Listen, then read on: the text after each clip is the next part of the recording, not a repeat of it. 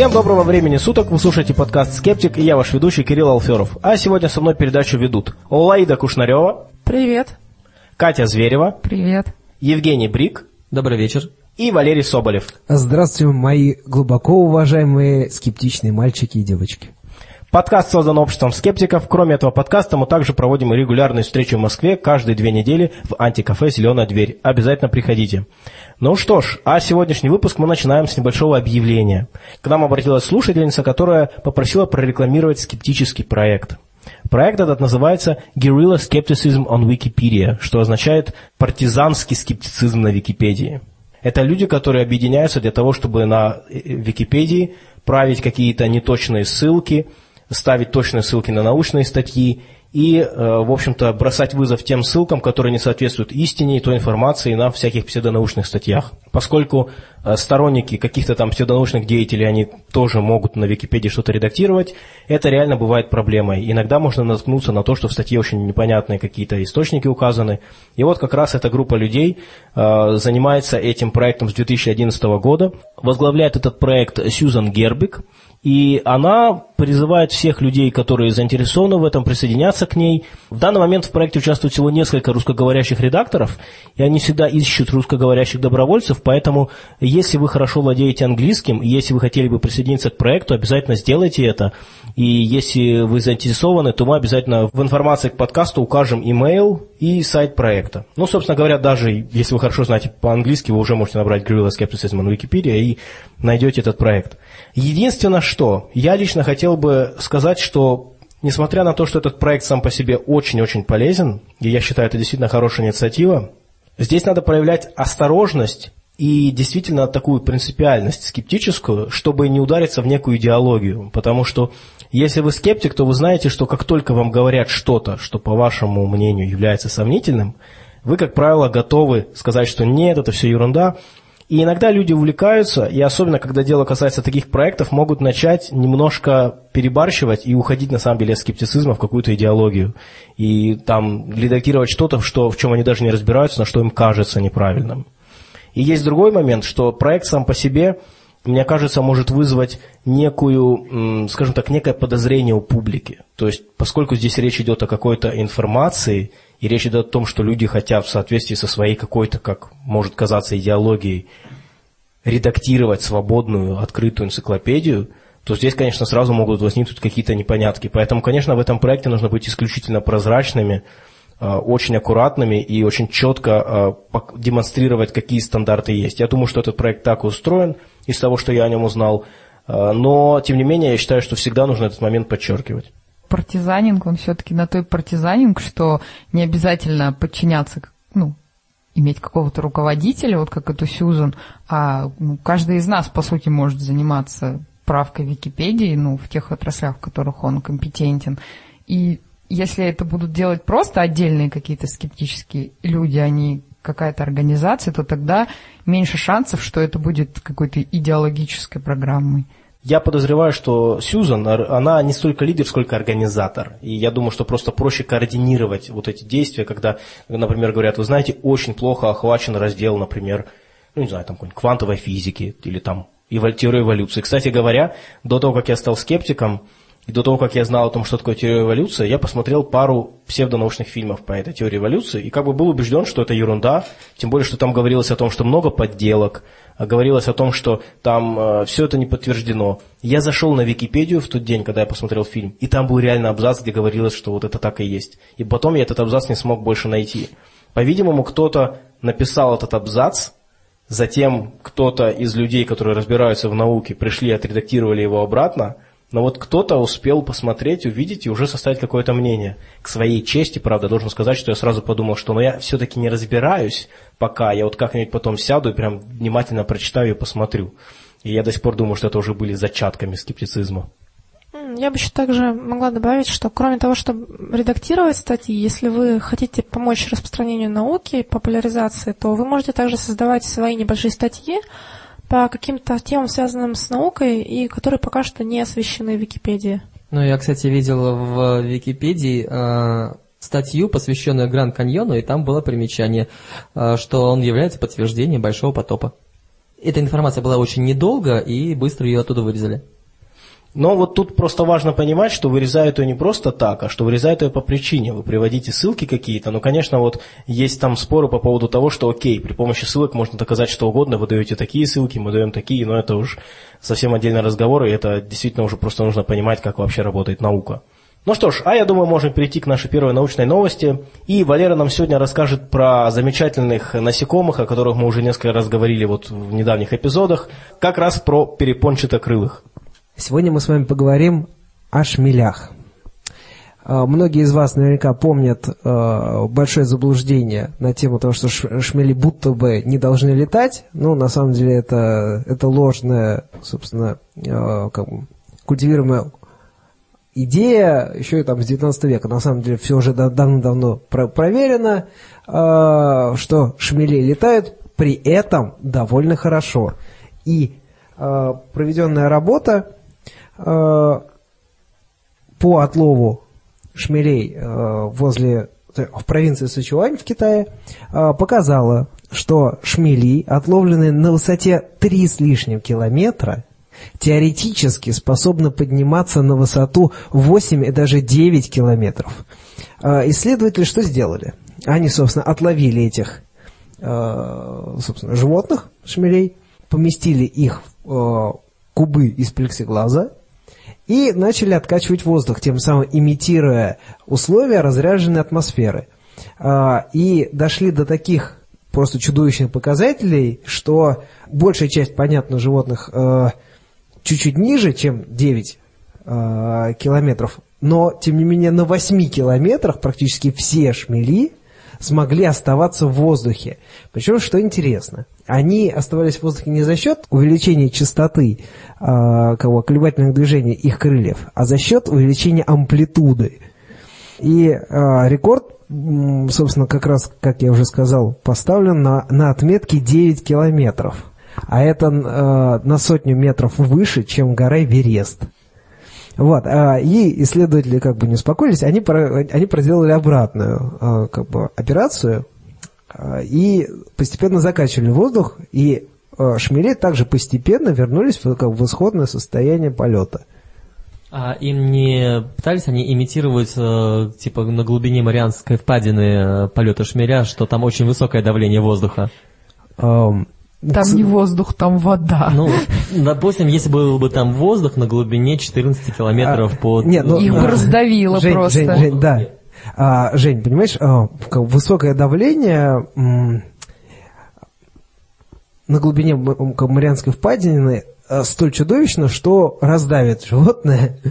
А, но как бы исследователи не проверяли их выносливость на увеличение давления, но я думаю, что и там вот эти вот шмели, обитающие на высоте а, порядка трех кило- километров, я думаю, что они э, и, на, и на уровне моря довольно легко могу- могут обитать. И думаю, если увеличить немножко давление, они тоже себя будут великолепно чувствовать. Просто в пределах разумного. Смог бы сам шмель долететь от уровня моря до верхушки э, горы Эверест вот э, без пересадок? А, А я, я вот рискну предположить, что нет, потому что то, что я знаю по поводу передвижения насекомых, они, как правило, попадают в верхние слои атмосферы за счет ветра просто. И есть даже вот, эти вот, вот этот феномен, когда насекомые перемещаются на громадные расстояния, просто вот за счет того, что их уносит ветром, они такие висят сверху, ждут, пока их опустят. Я так просто понимаю, что когда дело касается шмелей, они могут реально прям лететь. там. Э, здесь, здесь не говорится, что он, э, что действительно шмели поднимается на эту, на эту высоту ни в коем случае, потому что до горы Эверест там э, не одна тысяча километров, ну, ну или, по крайней мере, не одна сотня.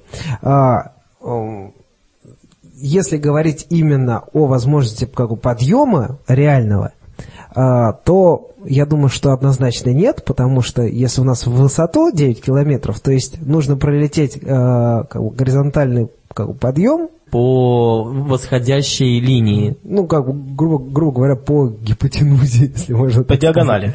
По. А, диагонали. да, да, да. А, кстати, вот я хотел задать такой вопрос. А, собственно говоря, откуда вообще возник миф о том, что шмель не летает? А что он делает? А было такое заблуждение, причем его любят приводить э, креационисты, говорят то, что типа вот наука не все знает, и вообще шмель вот с точки зрения науки не должен летать. Действительно, такая, такая позиция была, только она была где-то ну, там, 19 века, там, в начале 20-го, просто потому что как бы, не могли... Э, адекватно оценить именно способ полета, потому что шмели, они чуть-чуть по-другому летают, и как бы, общие расчеты, там, допустим, с э, пчелами им там чуть-чуть не подходят. А после нормальных, адекватных э, как бы, исследований на там, аэродинамику там, с замедленной съемкой выяснилось, что ребятки абсолютно как бы, адекватно летают, просто со своими особенностями. Я хочу еще добавить, что по аэродинамике еще такая же проблема была с э, майскими жуками, что они типа тоже не могут летать. Но потом выяснилось, что, во-первых, у них надкрылья работают как несущие плоскости, как крылья самолета, а во-вторых, они двигаются медленно, и для таких низких скоростей э, физика, аэродинамика немножко меняется. Так называемые низкие числа Рейнольдса. И все равно и шмель а, и майский жук нервно курит в сторонке по сравнению с медведкой. Ну что ж, а теперь переходим к теме социальных сетей. Скажи, Лейда, как ты думаешь, социальные сети, они делают людей умнее или глупее? Ну, на этот счет э, существует анекдот, который был придуман еще в эпоху Веб 2.0, и там говорилось еще не о социальных сетях, а о форумах, которые тогда были намного более распространены. В этом анекдоте э, сын спрашивал отца, папа, правда, что от интернета или в других вариациях от э, участия на форумах люди тупеют? И папа ему ответил, г, сынок, лол. Примерно такой же смысл э, у исследования ученых, которые они недавно опубликовали в журнале Королевского научного общества. Э, в этом исследовании они э, испытывали 100 добровольцев, которые являлись студентами университета, и разделили их на 5 э, групп, в каждой из которых, соответственно, было по 20 человек. А, чем же отличались эти группы? В одной из групп студенты давали ответы на вопросы, которые давали им исследователи. А каждый сам придумал ответ на вопрос. А, в другой группе каждый студент мог видеть ответы некоторых других студентов. А в следующей группе он мог видеть ответы большего количества студентов других. И в самой последней группе каждый отвечающий мог видеть ответы всех остальных. Соответственно, вопросы, к сожалению, здесь не указано, какие им задавали, но написано, что они э, связаны с аналитическим мышлением и на, в ответе на них э, люди должны были полагаться не на интуицию, а на именно на когнитивные свои способности. То есть какие-то вопросы на сообразительность, вероятно. Ну да, то есть, видимо, такие вещи, которые иногда спрашивают на собеседованиях, когда вам говорят, ну как, вот вы видите два мячика, один черный, другой красный, вам нужно взять красный, какой возьмете? И вы такие думаете, а, красный, неправильно. А еще это как положить э, кого? Слона в холодильник, по-моему, а потом как положить жирафа в холодильник. Да, да, да, да, да. Мне еще такой анекдот вспомнился. Вот вы можете познакомиться с девушкой, либо создать форум для знакомства. Какой интерфейс вы выберете? Ну так вот, что там дальше происходило с этими несчастными людьми? Ну, может быть, и счастливыми, не знаю. Э, сначала все отвечали по отдельности – а потом видели ответы либо некоторых других участников группы, либо всех вообще. И могли с помощью ответов других людей ориентироваться и потом еще раз на тот же самый вопрос ответить более точно, более верно, э, увидев э, чужую информацию. Они могли копировать э, чужие ответы и, соответственно, улучшать качество ответов. Когда людям позволяли копировать ответы других, то есть, грубо говоря, позволяли подсматривать за правильными ответами. Когда приходили следующие вопросы, которые требовали самостоятельного решения, самостоятельного мышления, то это мышление не происходило. Исследователи ожидали, что даже если люди ну, просто в одном вопросе а, что-то поймут, то уже в следующем они даже индивидуально будут, даже на первом этапе отвечать э, лучше. Потому что тут еще ссылаются на те исследования, где Э, даже более слабые стимулы какие-то стимулировали э, улучшение когнитивных способностей, например, там, когда какой-то необычный шрифт показывали или картину с изображением скульптуры мыслителя, и из-за таких даже вещей как бы чуть-чуть улучшалось, улучшались когнитивные способности. А здесь как бы прямое упражнение для мозга, вроде бы вот человек увидел образцы мышления других людей на предыдущие вопросы, но в то же время сам он опять же соображает э, так же, как и раньше, то есть никакого улучшения. То есть фактически получается, что исследование говорит о том, что хотя на первом этапе распространения вот общения у нас есть некое повышение, условно говоря, э, как бы интеллигентности, просто за счет того, что полезная информация распространяется между всеми. Они считают, что в долгосрочной перспективе это может означать, что на самом деле через некоторое время мы можем стать все глупее, потому что мы будем привыкнем либо привыкнем копировать ответы, либо просто это будет означать, что у нас не будет необходимости совершенствовать свое собственное мышление. Возможность использования чужого мнения, которое взято из социальной сети, оно позволяет делать меньше конкретных ошибок, но оно не развивает собственное мышление человека. Но мне, правда, интересно, насколько здесь важно понятие социальных сетей, а, потому что в таком случае речь идет не столько о социальных сетях как таковых, а сколько просто о открытой, очень такой ком- хорошей коммуникации между людьми, о связях. Ну, здесь социальная сеть э, понимается в очень широком смысле. Это не просто не обязательно уютненький ВКонтакте или Инстаграме, просто возможность видеть э, ну, сообщения Социальные людей. взаимосвязи. Да. Ну что ж, э, переходим к следующей теме. Все дело в том, что, оказывается, целый ряд римских пап являются друзьями астрономии. Правда, Евгений? Э, дело в том, что католическая церковь достаточно дружна с, с астрономией, потому что а, в древние времена она владела календарями. Дело в том, что вообще по истории человек э, с календарями имел дело достаточно часто, особенно земледельцы или животноводы. Им нужно было в определенное время сажать и собирать урожай, выгонять скотину на выпас. Так вот, э, первоначально были лунные и солнечные календари, но они оказались не очень удобными, не очень четкими. Так вот, э, в 43 году до нашей эры Юлий Цезарь ввел юлианский календарь. По нему в году было 365 дней, и каждый э, четвертый год был високосным. В нем было 366 дней за счет февраля. Кстати, в честь Юлия Цезаря месяц июль. Юлианский календарь был до 1580 года, пока папа Григорий XIII а, не заменил его на более совершенный вариант календаря, в котором високосный год вычислялся по более сложной формуле, но более точно, что позволяло избежать ошибки в один день, накапливающейся за 128 дней.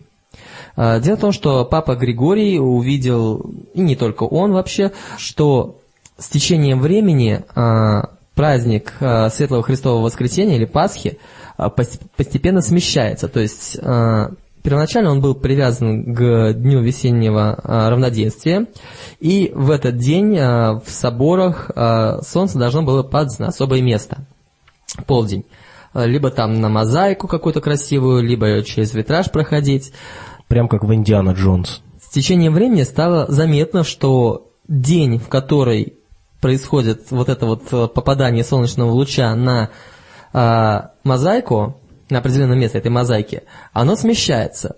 Вот, благодаря новому календарю, э, во-первых, при его принятии было сразу смещение на 12 дней, вот, и во-вторых, э, вот это вот уход дня, он прекратился. Вот, ну, русская церковь до сих пор осталась на юлианском календаре и, в общем-то, противится переходу. Она считает, что он более удобный, а, потому что он, как сказать, проще в вычислении. Строго каждый четвертый год високосный. Возражать против этого достаточно сложно, но зато у него меньшая точность. Мне кажется, что мы по-прежнему в прогрессе, да? В авангарде да, прогресса. мы продолжаем. Э, на, на современном этапе католическая церковь достаточно активно сотрудничает э, с учеными, и, что интересно, в Ватикане даже есть собственная обсерватория. До недавнего времени она была на территории самой, самого Ватикана, но с некоторых пор она, если не ошибаюсь, переехала в Аризону. Там у нее достаточно неплохой комплект э, телескопов, в районе 10, в том числе достаточно большого диаметра Максутовский телескоп, если не ошибаюсь, коронограф э, для наблюдения за Солнцем. Вот, в основном они занимаются каталогизацией, классификацией и спектральным анализом. Конечно, мощно они дислоцировались из Ватикана в Аризону. Вот, и вообще, Папа Иоанн Павел II э, весьма э, активно пропагандировал науку и даже э, в письме к директору Ватиканской обсерватории Джорджу Койту в 1987 году написал, что религия и наука должны сохранять свою автономию и свои особенности. Религия не основана на науке, а наука не имеет своего продолжения в религии. Каждый из них должен иметь свои собственные принципы, свои процедуры, свои различные толкования и выводы. Но наука может очистить религию от ошибок и суеверий, религия же может очистить науку от идолопоклонства и ложных абсолютов. Ну, я оставлю без комментария эту фразу, но э, хочу заметить, что каждый раз, когда избирают нового римского папу, очень многие скептики, ну, в основном, конечно, на Западе, потому что это их касается больше, чем нас, они каждый раз с трепетом слушают, ну что, как, какое отношение у этого римского папы к эволюции, например, или там какое отношение там к физике или еще к чему-то. И вот э, ряд последних товарищи были, в общем-то, довольно лояльны, но встречались среди вот последних, я сейчас не вспомню конкретные имена, по-моему, предпоследний был не очень лоялен к теории эволюции, или сейчас тот, который есть, не очень. Но, в общем, каждый раз это такая мощная вещь, потому что, когда говорят, например, с теми же креационистами, которых мы сегодня уже упоминали, э, в контексте Шмеля его полета, нередко приходится им говорить, вы знаете, в конце концов, даже римский папа признает теорию эволюции, но это не всегда возможно бывает. Да, сказать. римский папа при, признает, э, в основном сейчас римские папы признают теорию эволюции, теорию большого взрыва. Как раз э, православная церковь, она категорически с этим не согласна. Хотя как раз теория большого взрыва не исключает э, вмешательство разума в, в, в само создание Вселенной. Так что вполне вероятно, что мы в некотором роде, а, даже если мы сможем создать собственный большой взрыв, для Вселенной нами созданной мы будем как раз богами. Ну, это не всем правда, что русская православная церковь категорически не приемлет теорию эволюции большой взрыв. Как бы есть отдельные фундаменталисты-радикалы, типа а, моего любимого Дмитрия Царионова, который также известен как НТО. А есть и более адекватные люди, которые э, признают теорию эволюции и все остальные современные физические теории, оставаясь в рамках э, православия. Насколько я знаю, православная церковь никак не комментирует современную науку. Ну, официально Официального позиции... комментария просто нет. Ну, неизвестно, по крайней мере, нам. Да, мне тоже неизвестно официальных комментариев церкви относительно науки, но я знаю, что некоторые настоятели храмов э, открывают собственные обсерватории для детей. Это, мне кажется, очень похвальное действие. Ну, вообще, э, я встречаю, что бывают хорошие священники, которые даже не пропагандируют особо э, христианство, а вот именно вот помогают людям. Кстати, я давно хотел сказать на эту тему. Мы в одном из подкастов выпуска 2-3 назад говорили по поводу того, что человек не обязан быть там стопроцентным скептиком, что многие люди в жизни проявляют скептицизм просто не так последовательно и так далее. И я вот хотел сказать, что тоже вот когда дело касается каких-то отдельных людей, там те же священников, которые вроде как там верят в Бога, служат службу, но тем не менее делают какие-то вещи хорошие, мне кажется, что на это тоже нужно обращать внимание, потому что человек, который верит в Бога и, например, серьезно занимается наукой, мне кажется, что мировоззрение этого человека в целом гораздо лучше, чем человек, который и науку отрицает, и верит в богов всяких. Поэтому я все-таки считаю, что здесь нужно проявлять небинарность мышления и, в принципе, э, в общем-то, вполне себе искренне радоваться тому, что есть люди, которые по крайней мере, постепенно, но впускают науку в свое мировоззрение. Ну, не могу не вспомнить, что когда я была верующей, у меня был духовный отец, очень образованный священник, который очень много знал, как бы, и я с ним, конечно, очень много беседовала по всяким разным вопросам веры и всем таком. Вот. И как бы я хочу сказать, что здесь есть э, некая двойственность, э, неоднозначность того, что есть вот Э, привлекательные э, в смысле, э, ну, как, как, как хорошие, люди просто. Да, хорошие люди в православии и образованные люди, потому что, с одной стороны, да, это хорошо, когда ты видишь вокруг себя таких людей, а с другой стороны, вот, если бы этот священник не был таким умным, то я быстрее бы стала атеисткой, например. Так меня долго удерживало в православии именно то, что, ну, и он, и другие вот хорошие, умные люди, они как бы сами искренне веря вот во все эти вещи, находили всякие разные э, оправдания вот, нестыковкам религиозным и всему такому. И из-за того, что я с ним все это обсуждала и тоже проникалась этим, я не могла отойти от веры долгое время. и тоже всякие заблуждения там плодились. А я хотел бы спросить, а что значит официальная позиция церкви? Потому что у нас, между прочим, есть э, позиция весьма и весьма э, влиятельных товарищей из Русской Православной Церкви. Например, там вот эти там, Дмитрий Смирнов, то есть э, бородатый дядечка, который любит, кстати, на самом, на самом деле поговорить по поводу эволюции и занимает весьма как бы радикальную позицию, что динозавры, люди, это все жило там в одно, в одно время, и все это там, кто-то там утонул, водички, а кто-то нет. То есть э, дядечка такой типичный там креационист по своим вот этим взглядам.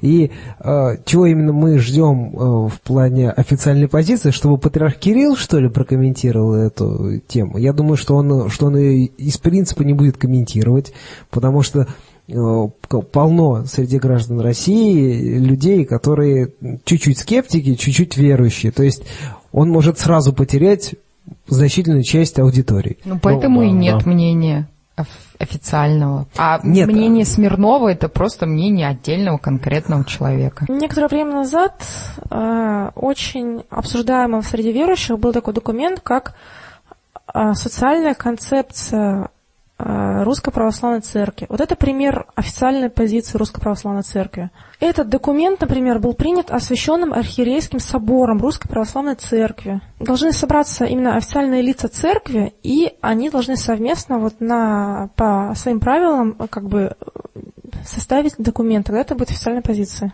Ну да, я, кстати, думаю, официальная позиция государства, ведь это прежде всего тоже то, что содержится, например, в какой-то законодательной литературе, там что-то такое, вряд ли это все-таки заявление, например, президента страны.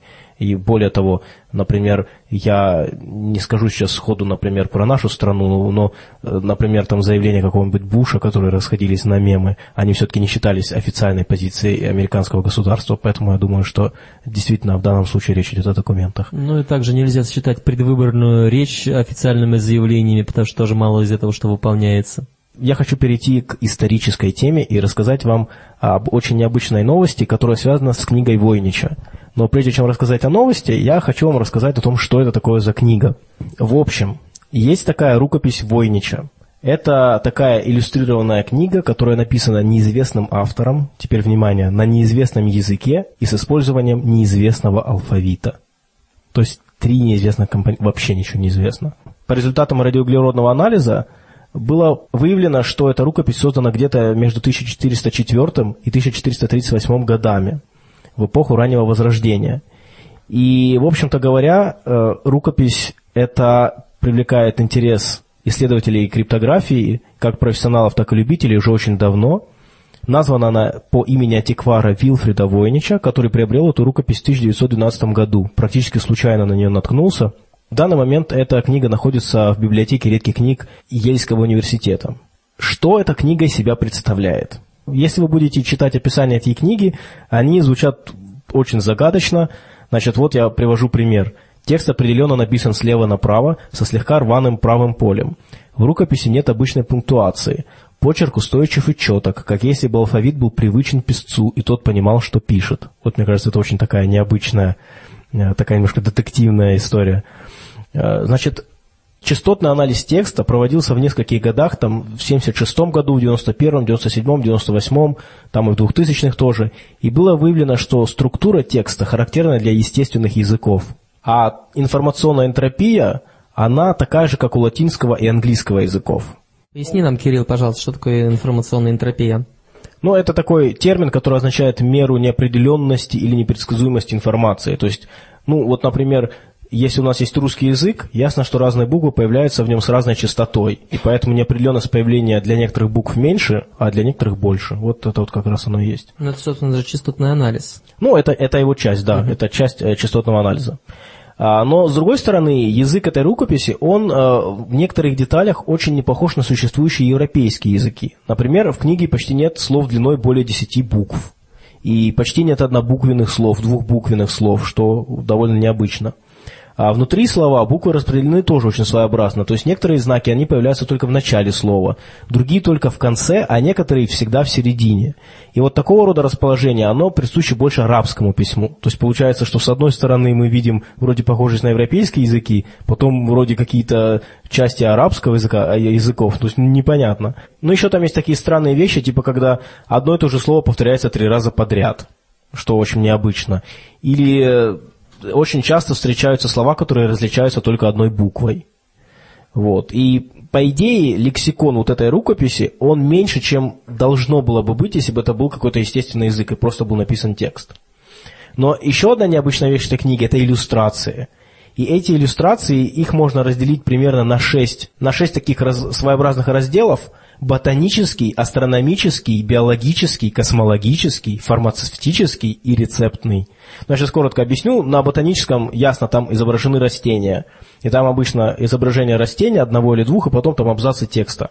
Э, и создается впечатление, что это просто, ну как сказать, обычная для травников того времени структура текста. То есть идет просто описание растения, что оно из себя представляет.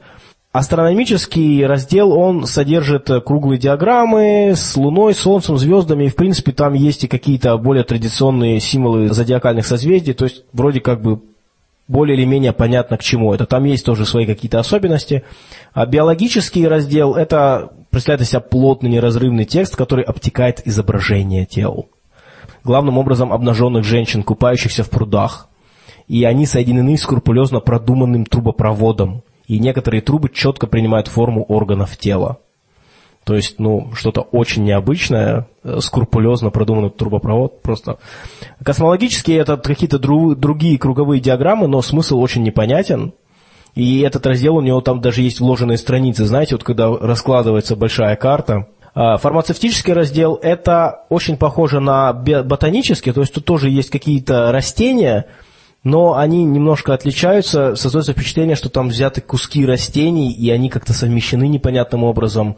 То ли здесь речь идет о том, как вот работать с этими растениями, непонятно. Ну и рецептно это там какие-то короткие абзацы, они разделены разными пометками, то есть создается впечатление, что это какие-то рецепты. То есть вроде как вот это содержание по рисункам позволяет предположить, что это вот какой-то сборник, который предполагался, чтобы служить там какой-нибудь инструкция по средневековой или там более ранней медицине.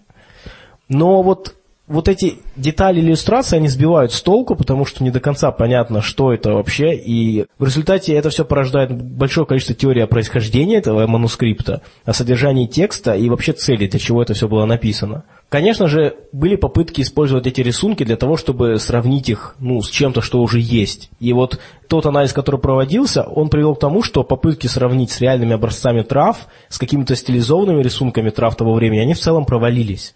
Вот некоторые растения, типа там анютины глазки, папоротник, лилия, чертополох, они, в общем-то, достаточно точно определены.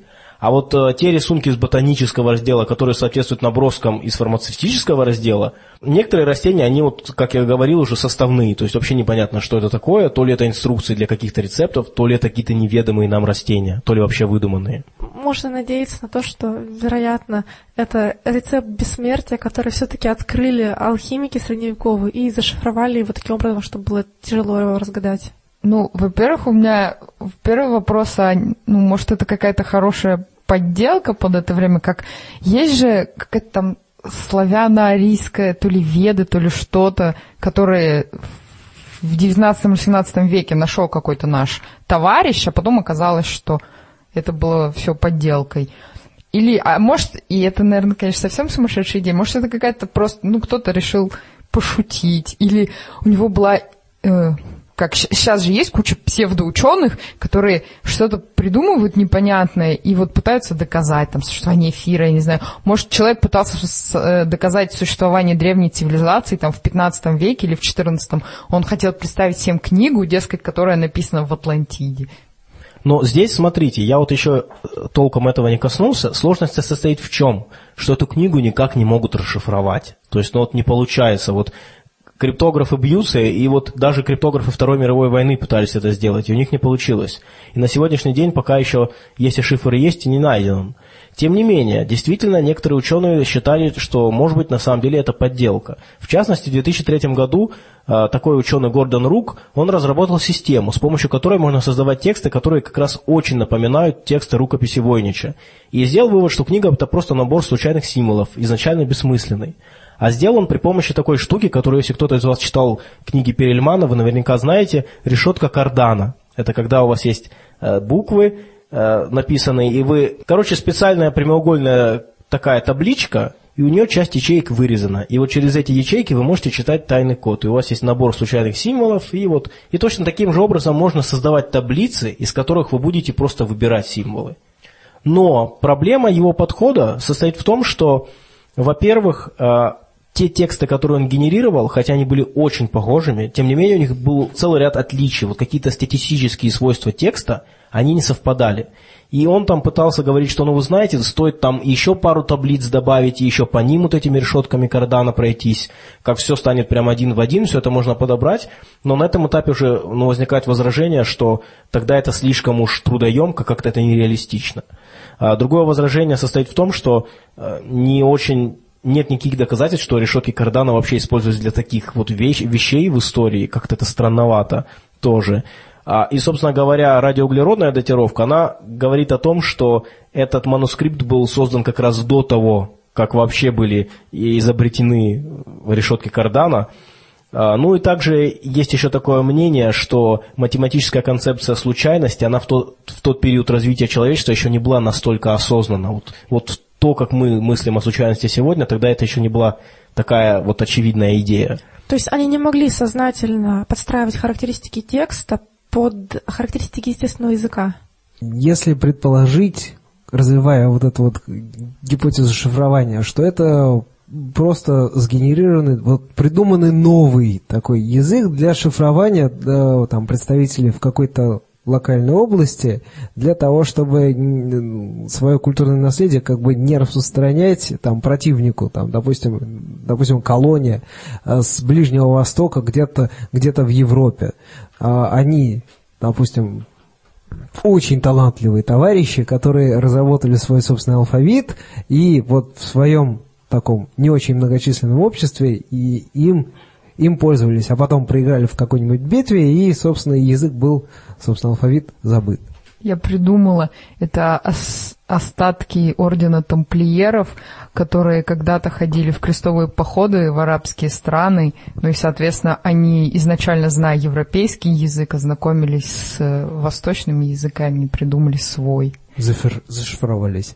Ну, это такой легкий, легкий полет фантазии. А, ну тяжело. да, у них же был типа клуб вольных каменщиков, масоны, все дела, им надо было шифроваться. А, я еще одну версию очень красивую э, слышал.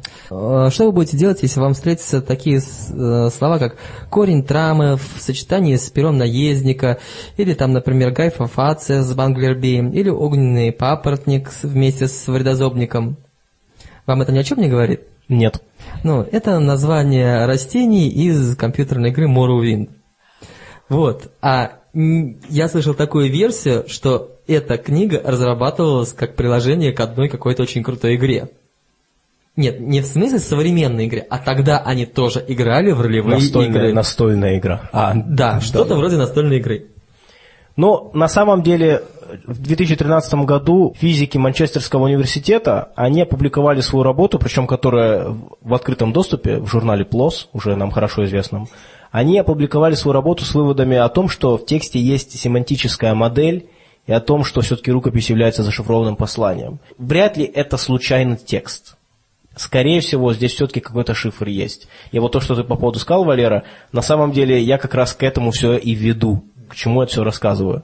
Все дело в том, что, как я вот упомянул, вот иллюстрации, все время пытаются найти, вот откуда же взяты эти травы. Вот мы несколько там увидели, а остальные все ну просто какие-то неведомые. Так вот, что интересно. Два ботаника выяснили, что вот эти иллюстрации э, в манускрипте Войнича, они похожи на иллюстрации в старых мексиканских ботанических учебниках, книгах по ботанике. И высказали некое предположение, что, может быть, на самом деле вот этот манускрипт, он имеет какие-то связи с так называемым новым светом. И что, может быть, этот манускрипт на самом деле написан на языке каких-нибудь там древних... Каких-нибудь, каких-нибудь ацтеков, какой-нибудь там древний ацтекский язык и что вот может быть есть смысл копать в этом направлении. Действительно, резонно предположить, что до этого все попытки в основном рассматривали Европу, а теперь вот такое необычное ответвление. И вот, вот эта новость прошла, я считаю ее очень необычной, интересно, действительно, выяснится ли когда-то загадка этой книги, потому что вот все об этой книге, вот оно все какое-то непонятное. Мы вот посмотрели, если растения есть, то почему-то не все совпадают. Если свойства языка похожи на европейский, то параллельность, еще какие-то там специфика. И это, конечно, совершенно необычно. Хотя э, есть, например, такая теория, которая мне показалась любопытной. Я не уверен, что она вероятна, но она любопытна. Это же очень похоже на книгу для алхимика какого-нибудь, средневекового. Так вот, предполагается, что, может быть, это какой-то алхимик, который на самом деле не был алхимиком. У них же тоже все-таки были какие-то правила свои, какая-то своя дисциплина. Что он решил сделать подделку, чтобы производить впечатление на других людей, что вот я алхимик, вот моя книга. А на самом деле там написано, ну, почти ерунда. И он каким-то образом придумал способ, чтобы это генерить каким-то случайным методом. И тогда здесь можно даже предположить, что он мог действительно на, потратить немало сил, чтобы создать эту книгу, чтобы она была убедительным спутником его статуса. Ну, а зачем тогда там повторяются по несколько слов подряд или другие вот такие сложно объяснимые вещи? Потому что надо было сгенерировать книгу. Ну, вроде, насколько я понял по анализу, что это не совсем бессмысленный текст. И, скорее всего, там слова, описывающие, что, например, там нога у человека и нога у животного как-то должны еще исходными быть.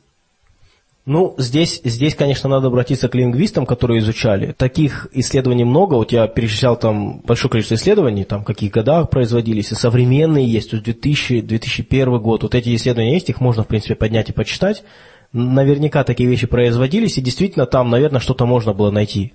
Смогли ли они например, корни слов, но поскольку вообще не могут расшифровать, то есть я имею в виду вообще, не знают значения ни одного слова, то, конечно, это очень трудно. Более того, когда работают с этим манускриптом, когда речь идет о буквах, их в основном берут в кавычки, мол, буквы. На самом деле мы не знаем, буквы это или нет. Может быть, это целые слова, мы же не знаем. А, там, насколько я понимаю, вот дело в том, что иностранный язык, его исследование хорошо вести по учебнику, а это практически учебник и есть, похоже, что там есть пункты по биологии, по медицине. Если проводить аналогии с нашими учебниками, то, в принципе, можно найти какие-то соответствия, но, насколько я понимаю, сейчас этих соответствий там не установлено, так что это действительно возможно абракадабра. Я была сделала ремарку, ремарку насчет букв. Неважно, что это, что они означают. Соответствуют ли они буквам в европейском алфавите или там еще чему-то. А буквы в математическом смысле. Только это важно в данном случае. Криптографии. Ну да, ну, в математической логике есть э, раздел формальных языков, так называемых. Ну, естественно, языки их тоже можно описать с помощью формальных языков. Ну, а я хотел бы завершить эту тему высказыванием своей небольшой гипотезы. А, помните, мы говорили с вами по поводу экспериментов по определению, существует ли путешествие во времени? И вы помните, как Стивен Хокинг провел свое путешествие, свою вечеринку, день рождения? Так вот, я предполагаю, что в этой книге путешественники во времени зашифровали с послания, типа, Стивен, извини, мы не смогли прийти, мы были заняты. И подбросили его в те времена, когда был обнаружен вот этот документ Войнич. Конечно. Может быть, они немножко промахнулись. Хотели, чтобы Стивен Хокинг сразу получил эту рукопись, но на... Не-не-не, они как раз специально сделали так, чтобы мы ее получили тогда, когда мы сможем реально путешествовать во времени. Мы скажем а Ну что ж, переходим к другой не менее интересной теме, а именно создание почвы в 3D. Почвоведы из Шотландии впервые создали структуру почвы с помощью технологии 3D-печати – то есть почва сама по себе имеет очень сложную структуру, и помимо 3D они использовали компьютерную томографию, с помощью которой они получили изображение там, реального, реальной почвы, и, собственно, по этому изображению они воссоздали такие кубики почвы. В эти кубики они расселили различные микроорганизмы. Для чего это делается? Так как в почве обитает огромное количество микроорганизмов, и вот они хотят в лабораторных условиях воссоздать, так сказать, вот эти природные условия и наблюдать за тем, как вот живут, развиваются все эти микроорганизмы, потому что наблюдать в природе достаточно сложно. А из чего вообще, чем печатаются на 3D принтере эти образцы почвы? Это пластиковые кубики. А, то есть э, пластиковый, а насколько он э, не вреден для этих микроорганизмов? Ведь в почве уже обычно не пластик. Ну, Я бы сказал, не, не, не то, что вреден, а смысл печатать почву в пластике, когда мы должны изучать свойства вроде как почвы. этот пластик, он образует структуру почвы, а то, что в природе составляет структуру почвы, это, как правило, достаточно инертная масса, которая мало взаимодействует с, там, с растениями, с микроорганизмами, то есть не так важно, э, из чего конкретно состоит структура, то есть они, естественно, их там подкармливают какими-то растворами, из которых и берут микроэлементы, необходимые вещества микроорганизму. А какую почву они имитируют? Какую-то конкретную или это просто как собирательный образ там почвы Европы, там, Америки? Ну, собирательный образ почвы не может быть, потому что почвы в различных территориях, они имеют разную структуру, различное сложение. Соответственно, они и населены совершенно разными организмами. То есть э, там конкретно не написано, откуда они взяли почву, но, скорее всего, вот с каких-то своих опытных участков. Именно поэтому и нужна компьютерная томография, которая позволяет узнать, как же именно устроена вот именно эта почва. Потому что, по сути, вот эта структура, она определяет водно-воздушный режим почвы. А это для микроорганизмов и, ну и плюсы для растений это самое важное. То есть, насколько я знаю, там даже не столько важно наличие питательных веществ, а главное для тех, кто там живет, сколько воз- ну, воздуха есть он, нет его, и доступ воды. И то есть вот именно эта структура позволяет воссоздать необходимые условия, то есть воссоздать то, что было на самом деле самым сложным. Просто, ну вот я еще хотела добавить, что, например, в, то есть изучая микроорганизмы, которые, например, живут в человеке, там, их можно выращивать культуральным способом, то есть в чашках Петри, в пробирках, они спокойно выводятся и растут. А те, которые растут в природе, они, как правило, вот э, там создаются очень сложные сообщества из микроорганизмов, и большинство культуральным методом, насколько я знаю, можно э, 1% выделить и вырастить бактерий или там других микроорганизмов, которые там живут. А именно вот э, для того, чтобы заметить и изучить всех, нужно воссоздать по максимуму те условия, в которых они растут, и поселить по возможности всех тех, кто растет в природе. А, Я, насколько понимаю, практический смысл в этом, что они еще могут, слегка меняя параметры, подобрать оптимальную структуру почвы и в дальнейшем ее воспроизводить в условиях вот э, реальной пашни и рыхления. Нет, э, ну на самом деле э, это немножко другая тема. Там создаются такие монолитные достаточно блоки, а для э, есть э, искусственные структурообразователи почвы, но это, как правило, какие-то порошки, которые добавляются в почву и, собственно, создают им структуру. Это тоже давно используется, но это, для этого не нужен 3D-принтер. А какие, с- ну, какого рода практические результаты, кроме просто изучения, предполагается вот из этого вынести? То есть, чего мы хотим добиться? Или здесь речь идет действительно просто о, о том, чтобы узнать? Ну, я думаю, пока речь идет о том, чтобы более досконально и в удобных лабораторных условиях изучить э, и те микроорганизмы, которые населяют э, подземную среду. Ну, в дальнейшем это, возможно, пригодится в сельском хозяйстве, в той же теме парниковых газов, всеми любимых, чтобы там изучать каких-то метанотрофов, или тех, кто выделяет метан, кто его поглощает, например, ну и так далее.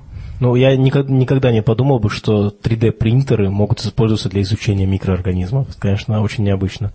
Валера, ну, а ты нам хочешь рассказать какие-то хорошие новости про лечение рака?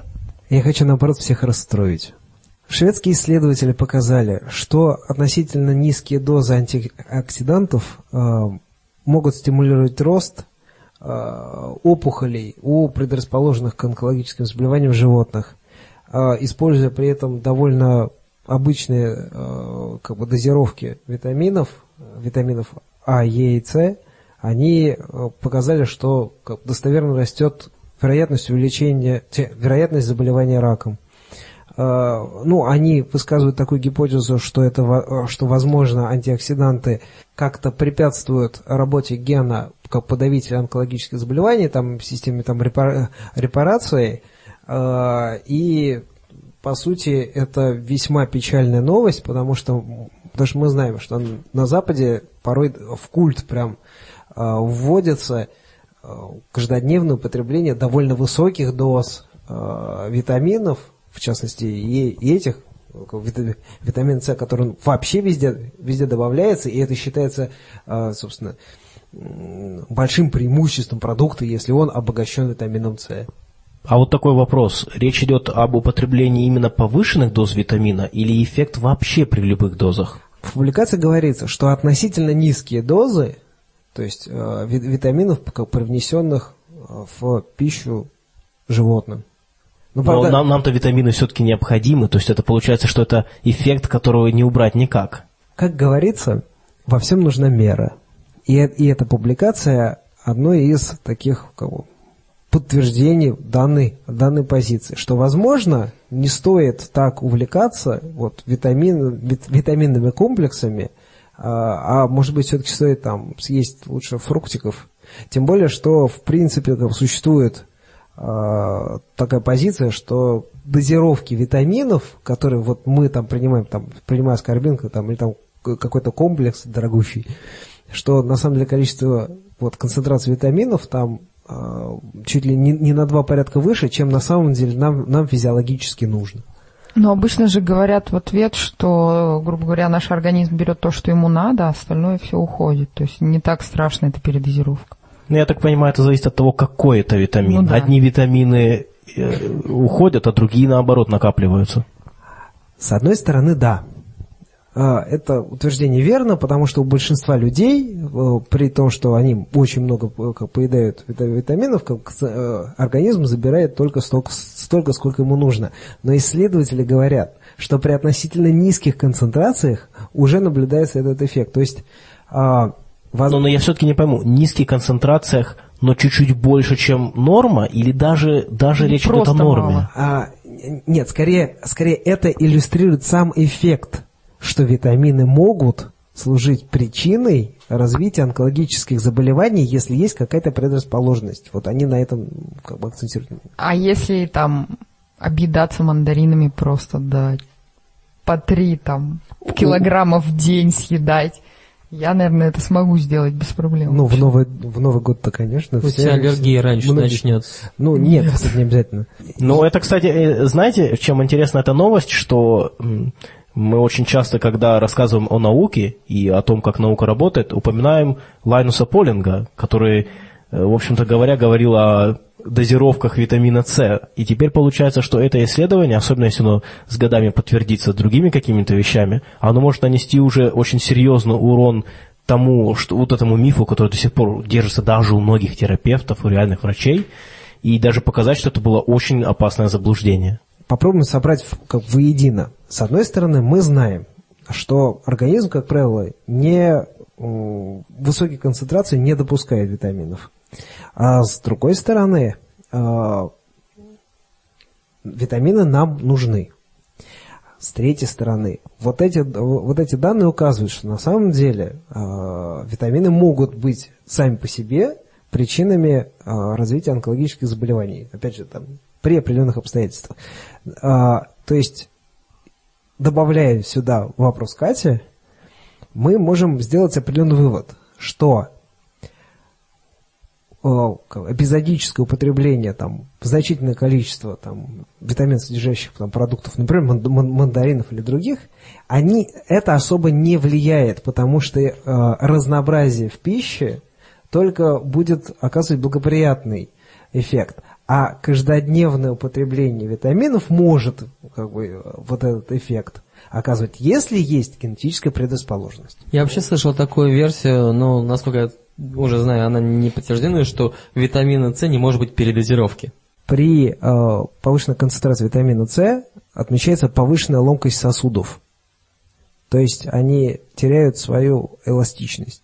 А там нет такого, что, э, ну, я слышала, что прием одного витамина мешает усвоению другого. И, типа, если когда есть э, передозировка витамином С, может, например, какой-нибудь кальций не усваивается или что-то в этом роде. А, ну это уже э, витамины и минералы, то есть Ну да. там сочетаемость. Ну, да, там это есть, к сожалению, какие именно из них, там в какой последовательности, кто с кем не, не дружит, я сейчас сходу не вспомню. Ну что ж, а перейдем теперь к интересной астрономической новости. Женя, расскажи нам, пожалуйста, про вальсирующую планету. Да, не так давно э, открыли планету, которая называется Кеплер 413b. А, она достаточно интересна тем, что жители этой планеты, гипотетические, э, не могут определиться с погодой. Она меняется слишком часто. Дело в том, что э, период э, прецессии ее оси э, составляет 30 градусов на каждые 11 лет. Например, у Земли такое изменение наклона оси происходит за 26 тысяч лет. В общем, эта планета расположена в 2300 световых годах от нас, вращается вокруг э, двух э, э, карликов, достаточно тяжелая она, в 65 раз тяжелее планеты Земля, ну, что является классическим э, большим Нептуном. Значит, как ученые заметили эту планету? А, Происходит транзит планеты а, через ось звезда-Земля. То есть э, планета на некоторое время затмевает а, звезду. А, Значит, в чем была проблема? Что считалось сначала, что это достаточно стабильная а, орбита планеты. Вот, случилось 4 транзита, то есть планета заслоняла звезду 4 раза. А потом была очень большая пауза, в районе 6 лет. И ничего не происходило. Потом случилось 5 транзитов, и потом еще большой большая пауза. Стали э, пытаться моделировать эту орбиту, выяснилось, что орбита э, смещается относительно, э, относительно этой пары звезд э, весьма э, фривольным образом, что говорит либо о третьей звезде, которая вращается вокруг этих двух малых, э, двух карликов по орбите, не лежащей в плоскости их вращения, либо у этой планеты есть свои спутники, которые ее сильно отклоняют, и они тоже должны быть, э, их орбиты перпендикулярны э, орбите планеты. В других звездных системах, где двойные звезды, там планеты вращаются по ну, нормальной, скажем так, орбите. В смысле нормально, в ту же сторону, что и Ну, в вращаются смысле, звезды, не совершает привольных движений, да, в плоскости. Ну, обычно да. То есть э, вокруг общего гравитационного э, центра все тела двигаются по плоским кривым.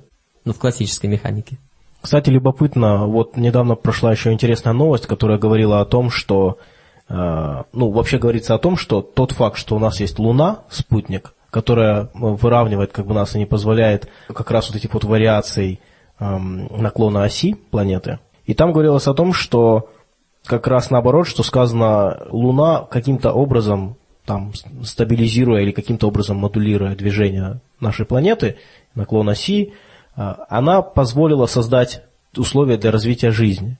В то время как на самом деле вот были проведены различные модели, которые показали, что даже без спутника возможно развитие жизни и так далее. А, И, и возникает вопрос, вот на этой планете вообще интересно хотя бы теоретически возможно зарождение жизни? Нет, скорее всего, потому что для зарождения жизни должны быть какие-то стабильные условия. Ну, даже, насколько я знаю, вот эта теория первичного бульона, что вот был один огромный океан, в котором зародилась жизнь, она сейчас не очень актуальна из-за того, что ну, на, так- на такой большой поверхности и вряд ли были стабильные условия. А сейчас говорят о том, что жизнь могла зародиться в каких-то маленьких таких очагах, там, типа геотермальных источников небольших, где более-менее стабильные условия создавались. А, Дело в том, что Луна нам помогла, в общем-то, не то, в основном не из-за стабилизации нашей оси, а из-за того, что она создает приливы-отливы, что является активным а, перемешиванием прибрежных зон, которые там насыщаются а, воздухом. Также у нас она является климатообразующим. Отвечает э, так же, как и Солнце, за ветер, э, за волны, полностью этот прилив на многометровый, и также за большое количество песка ровного, гладкого и хороших камней. В одной из передач, которая называется «Дельфинарий», это наш другой подкаст, где мы говорим там на разные спорные темы, просто там на те темы, которые нам интересны, А, Мы обсуждали моральные дилеммы, и мы обсуждали вот эту знаменитую дилемму про то, когда человек едет на поезде, и вот у него там вилка, и ему нужно решить, либо он давит пятерых людей, либо он давит одного, и дальше люди рассуждают и там говорят, как бы они поступили, и как стоит поступить и так далее. И вот как раз недавно было проведено интересное исследование на тему моральных дилемм. Я напомню вам один из вариантов этих моральных дилемм. То есть поезд едет по путям, и по этим путям идут пять человек. И у вас есть возможность переключить стрелки так, чтобы поезд поехал по другим путям и задавил уже одного. И вопрос заключается в том, как вы поступите. Оставите поезд ехать так, как он едет, чтобы он задавил пять человек, либо вы переведете его и спасете жизнь пяти людям, но убьете одного. Как бы вы поступили? Точнее, как вам кажется правильным? Ну, конечно, замочить этого несчастного, который оказался не в то время и не в том месте. Ну, в общем, наверное, да. А Наверное. если бы по путям шли пять Гитлеров? Тут без разницы, просто пять обычных людей. Ну, я думаю, что стандартный ответ людей был бы в основном, конечно, нанести урон меньшему количеству людей. Ну, я, я разделяю точку зрения, что да, то есть, так как вероятность, вероятность, вероятность, что Гитлера, что гениального ученого везде одинаковая, поэтому мы идем по, по принципу наименьшей жертвы. Ну, тут как бы таких два исследования, которые по-разному подходят к этому вопросу. Французские исследования задавали вот этот вопрос, просто они его задавали по-разному. Первый вариант вопроса – это «могли бы вы спасти жизнь пяти человек за счет жизни одного?» То есть они спрашивали, готовы ли вы совершить действие. И люди, как правило, отвечают, что да, они бы смогли. Но, с другой стороны, они спрашивали, допустимо ли спасти жизнь пяти людям за счет жизни одного. То есть это уже моральный вопрос. И в этом случае люди уже отвечали отрицательно. Получается, делается такой вывод, что люди готовы совершать действия, которые они сами же считают неправильным с точки зрения морали. И то есть э, получается оценка правильности или неправильности какого-то суждения и выбор действий основаны на разных когнитивных процессах. То есть когда нам нужно действовать, мы, наш мозг думает одним образом, когда просто моральную оценку дать, то уже по-другому. А есть еще другое исследование, в котором уже итальянские ученые собрали 40 человек, и так как э, такой эксперимент нельзя провести в жизни, они прибегнули к помощи виртуальной реальности. И они создали видеоролики, где у людей была возможность кого-то убить. Вот. И для начала они этим участникам просто задавали вопрос. Представим ситуацию, когда вот едет поезд, пять человек, один человек, и вам нужно принять решение. А через некоторое время, через несколько дней, они их уже погружали в эту виртуальную реальность, и люди могли, ну, там не уточняется, что они конкретно делали, ну, грубо говоря, нажимали на кнопку или не нажимали. То есть нажимают на кнопку, стрелка переключается, не нажимают, там, давит пять человек. И оказалось, что в разных ситуациях люди действуют по-разному. То есть в виртуальной реальности люди чаще вмешивались в ту ситуацию, которая происходит, и они решали пожертвовать жизнью одного человека ради спасения всех остальных. А, соответственно, когда их просто спрашивали, они чаще отвечали, что ну, пусть останется все как есть, вот как идет, так и идет. И ученые попытались объяснить эти различия. Они пришли к выводу, что ситуация виртуальной реальности, она является более эмоциональной, ну, грубо говоря, более реальной. То есть человек видит кровь, тяжелые последствия, там, крики, звуки страшные, то есть он больше погружается в эту ситуацию, и он стремится свести все последствия к минимуму, то есть пусть лучше один умрет, то есть будет меньше крови, кишок, меньше страданий. А когда текстовое описание, то есть он получает меньше эмоциональной информации, то есть у него не создаются вот эти страшные образы, и он пытается абстрагироваться от этой ситуации и как бы принять в ней как можно меньше участия. То есть он снимает себе ответственность и, дескать, пусть все будет, как будет. А мне кажется, что еще в виртуальной реальности есть такой момент, что там ответственность практически нулевая. То есть человек, наоборот, дело в том, что он понимает, что как бы его никто не накажет там за это, никто не осудит за его выбор. Как-то... Но, Ну, а мне, но в- мне кажется, что в тексте В еще тексте меньше. тем более. Нет, ну в тексте а, подразумевается именно реальная ситуация, а, А. виртуальной реальности человек понимает, что это понарошку. Ну, а тут тоже понарошку. В Нет, смысле? ну- А как... Я нет, понимаю, Лайда пытается сказать, что когда говорят текст, то говорят, как бы вы поступили в реальной жизни, а виртуальная реальность это вроде как совсем игровая обстановка. А, получает... Нет, просто э, здесь э, такая ситуация. Текст — это совсем абстракция. А визуальная картинка э, — это Больше имитация, да, имитация реальной обстановки. Понятно, что там была кривая, кривая графика, но тем не менее визуальный образ — это совершенно э, как бы, меняет ситуацию и отношение к ней. Ну, то же самое, допустим, если читать в книге там какого-нибудь Александра Дюма «История знаменитых преступлений», где он описывал, как люди, людей пытали, там, выворачивали им руки, выпарывали кишки. То есть ты читаешь, да, тебе противно, но когда ты видишь это на экране, я прекрасно понимаю, что это кино, и это не со мной, но это оказывает намного больше эффект. Тут еще зависит от того, как были сделаны эти ролики, потому что если ролик сделан в виде вот прям явной игрушки, то может быть впечатление, ну, такое. А если он сделан очень реалистично, Ну, видно, что не настоящее. Я еще хотела сказать вот по поводу выводов, которые делают ученые. Э, То есть они говорят о том, что ну, опять же, о том, что поведение человека в реальной ситуации, оно может быть совершенно другим, нежели в той ситуации, когда его просто спрашивают, а как бы вы поступили вот в такой-то ситуации, в такой-то, то есть человек в реальной жизни будет действовать по-другому. Ну и, соответственно, это ставит под вопрос многие там исследования, в которых проводили вопрос по поводу вот этой моральной дилеммы и на основании мнения людей делали какие-то выводы. То есть они говорят о том, что эти выводы, получается, не совсем легитимны, потому что человек в реальной жизни будет действовать по-другому. То есть не так, как он говорит. что еще раз, кстати, вынуждает психологов ставить именно эксперименты. А мне вот не очень понятно, а, какое-то получилось противоречие.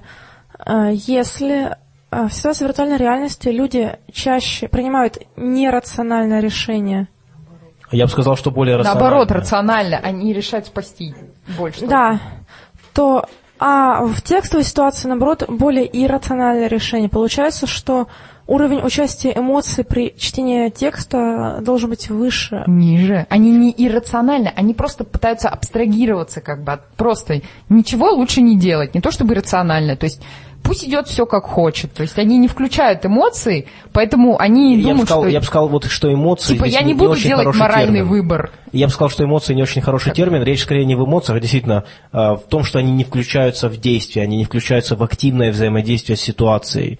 И а когда они, я так понимаю, что вот, например, странно, вот я не до конца понял вот этот момент, что говорят, а допустимо ли пожертвовать одним ради спасения пятерых? И ты говоришь, что отвечали, что нет.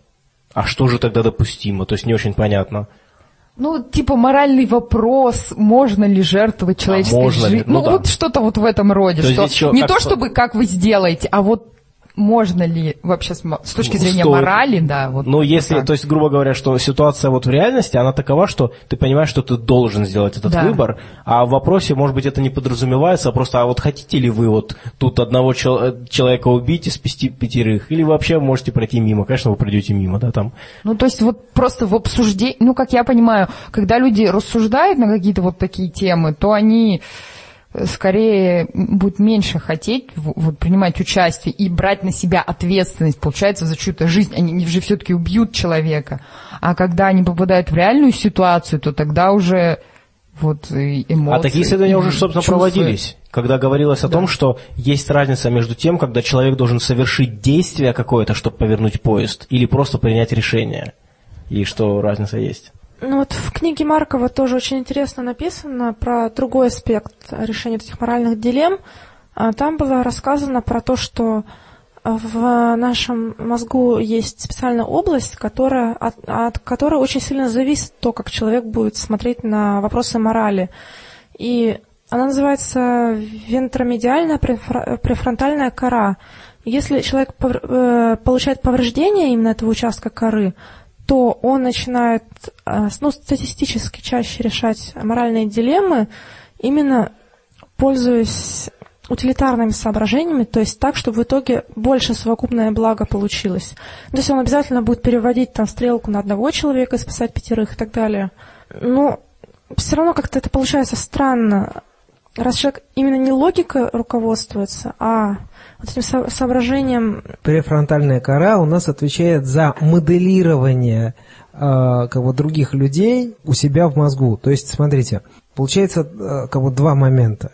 Когда мы читаем и, как- и когда нас спрашивают о том, что бы вы сделали в данной ситуации, у нас, у нас срабатывают социокультурные как бы, представления морали, и, и нам нехорошо э, говорить о том, что бы мы сделали, чтобы привело к смерти человека. Поэтому люди э, с, с неохотой вообще отвечали на этот, на этот вопрос. А когда э, э, ситуация реально происходит, э, как бы, как перед глазами в случае с этой вот моделью, э, э, сра- срабатывает инстинктивное поведение, э, как пожертвовать меньшим количеством членов группы э, в, дан- в данной ситуации. Ну вот смотри, в этих исследованиях, про которые Марков пишет, в них э, люди с повреждением э, вот этой вот области коры, которая помогает моделировать нам других людей, испытывать эмпатию и так далее, то есть которые не могли вот представить себе ситуацию с, моральной дилеммой, они как раз отвечали с позиции утилитаризма, то есть пожертвовать одним ради пятерых. А здесь мы видим обратную ситуацию, когда люди, они вот видели все в картинке, они как раз тогда и жертвовали. А здесь, наоборот, люди, которые не могли моделировать ситуацию именно за счет повреждения мозга, они... Скорее всего, смотрите, э, сам, сам по себе дизайн эксперимента, скорее всего, Марков пишет как раз об эксперименте э, текстовом, Да. не визуальном. Да. То есть это, это разные эксперименты. Если бы э, как бы те условия использовали визу- визуальный образ в том дизайне, можно было, бы- было получить другие. Вот писал Марков, люди с повреждением коры, они не видели просто разницы между заочным убийством и типа собственноручным. У них, я так понимаю, у них нет разницы, поэтому они и отвечают вот так. Но я бы, знаете, на что хотел обратить внимание? Что здесь на самом деле действительно задается два принципиально разных вопроса. Потому что одно дело, грубо говоря, я вот такой приведу пример. А, Человек, который видит у себя дома таракана, он может иметь инстинктивно, не хотеть вообще иметь с ними какого дела, но при этом иметь глубочайшее восхищение устройством этих животных. Вот, в принципе, я, например, не очень люблю, когда я все дома вижу таракана, и у меня инстинктивно, я даже не хочу его не касаться, ничего. И я думаю, что у многих людей подобная реакция. Но при этом, когда я читаю про то, как тараканы устроены, про то, какие у них алгоритмы, распределения, я просто восхищен, какие это замечательные животные.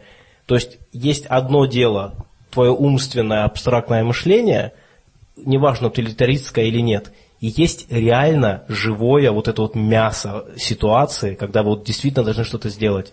И это существенная разница. Мне кажется, больше подходит пример с белыми мишками. Они на фотографиях и по описаниям очень милые, но мне кажется, нет людей, которые бы хотели с ними столкнуться нос к носу. Я вспомнил еще в эту тему один социальный ролик. А, Там а, происходила такая достаточно тоже жесткая дилемма. Значит, а, смотритель разводного моста, у него на опоре разведенного моста играет сын, и вдруг срочное сообщение, что приближается поезд, не по расписанию. Нужно закрыть мост, убив э, э, опорой, ну, раздавив сына, либо позволить поезду сойти с рельсов.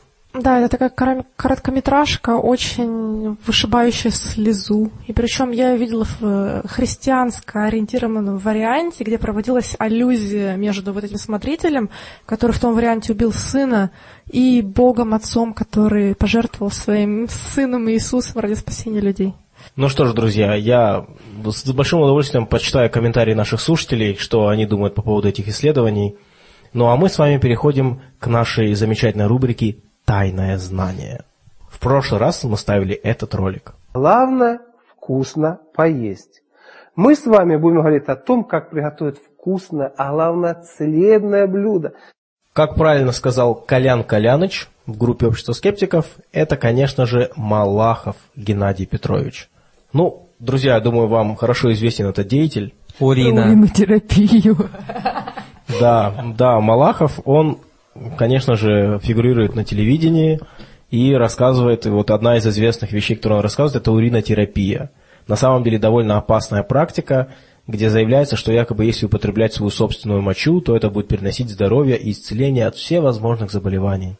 Но на самом деле это, конечно, не соответствует реальным медицинским данным, и в, в случае такого здорового человека это просто будет ну, дополнительная нагрузка на ваш организм по выводу этого шлака снова, потому что это все-таки отходы, которые ваш организм выводит.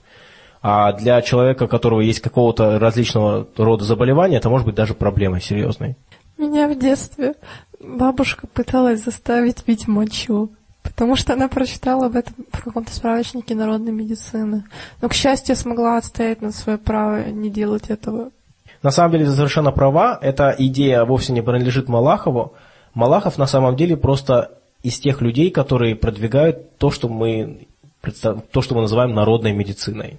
А народная медицина – это на самом деле такой странный термин, это, в общем-то, кот в мешке, потому что если вы будете слушать того же Малахова, то вы услышите там, с одной стороны, и правильные сведения, и неправильные сведения, и все это в одной, просто целиком в одном пакете, в одной упаковке. Вот про кота в мешке и про упаковку – это отличные метафоры для... К сожалению, я вспомнила еще один несчастный случай из моего детства. Если же начинаю вспоминать несчастный случай своего детства, то остановить меня невозможно. Это был другой способ лечения другой способ лечения с использованием э, народной медицины. Меня обматывали смоченными медом полотенцами и закутывали как э, гусеницу в куколку и заставляли всю ночь таким образом лежать и греться. И типа это должно было исцелять от э, простуды или еще чего-то. Это То было есть- ужасно. Ну, то есть такой нагрев. Ну, это, это, в принципе, даже могло иметь какой-то смысл. Ну зачем было обмазывать меня медом? Я была вся липкая. Но ин- интересно, что вот если вы слушаете какой-нибудь у Малахова, у него есть свой канал на YouTube, где он рассказывает там всякие вещи. Конкретно этот ролик был взят из его э, кулинарии целебной, где он там рассказывал про хурму, например. Про блюдо с мочой. Нет, нет, он, кстати, далеко не всегда это упоминает. Вот тут он рассказывал просто про какое-то про хурму, про ее целебные свойства. И что интересно, если вы возьметесь перепроверять все то, что он говорил, я, в принципе, неточности не нашел. Он, в принципе, говорит довольно правильно. И в этом я считаю его опасность, что он мало того, что он выступает по телевидению, то есть он достигает ушей очень большого количества лю- слушателей, ну, зрителей, он, кроме всего прочего, э, вот смешивая вот эти все вещи, то правильные, то совершенно неправильные, он создает вот этот вот конфуз, и вот, вот эта типичная логическая ошибка, которая, к сожалению, свойственна нам как минимум из-за экономии мышления, она позволяет ему продвигать и псевдонаучное направление. А логическая ошибка состоит в том, что если человек сказал что-то правильно, у нас повышается кредит доверия, и в следующий раз мы уже с меньшим скептицизмом это пе- перепроверяем. И вот э, это имеет некий смысл, на самом деле очень часто мы действительно оказываемся правы в каких-то ситуациях. Но уже в нашей сложной информационной жизни это оказывается совершенно неприемлемый принцип э, получения и обработки информации. Поэтому в одном ролике он расскажет вам совершенно все точно про хурму, а в другом ролике он расскажет вам про то, как нужно избавиться от бородавки. И он скажет, что для этого нужно взять картошечку с э, уродливым выростом, отрезать этот вырост, разделить его пополам, а затем, приговаривая какой-то заговор, упоминающий Божью Матерь, 10 раз, э, значит, э, водить по этой бородавке, затем ниточкой завязать вот этот вот, вот этот вот кусочек картошечки и закопать где-то у себя в огороде. Ну, то есть явная эзотерика, вот такая вот чисто вот древняя магия. По хардкору. Да, да, да, да, да. И вот когда вот человек такие вещи совмещает, ясно, что это наносит громадный урон научному мировоззрению, потому что практически пытается сказать, что придерживаться научного мировоззрения и параллельно увлекаться там всякими заговорами, это как бы нормально. Что, я считаю, не очень, не очень хорошая вещь. Ну что ж, а вот следующий ролик. Физику какого столетия вам читают в школах, то все с интересом обнаружат, что физику 20-го столетия им как раз и не читают. Им читают физику 19 столетия, им читают физику 18 столетия, даже 17 и 16, но не 20 -го. Друзья, как вы думаете, кто это? Лаида Кушнарева? Не совсем. Я, кроме Малахова, никого не знаю. Но вот к следующей передаче, когда наши слушатели помогут нам, я думаю, что ты будешь знать э, еще одного человека. Э, Так что присылайте ваши комментарии, и тот, кто первый отгадает, будет обязательно озвучен в прямом эфире. Ну что ж, а сегодняшний выпуск подошел к концу, и всем большое спасибо за внимание. Всем до свидания. Подписывайтесь на наш канал, ставьте лайк. Всем пока. Да хранит вас здравый смысл.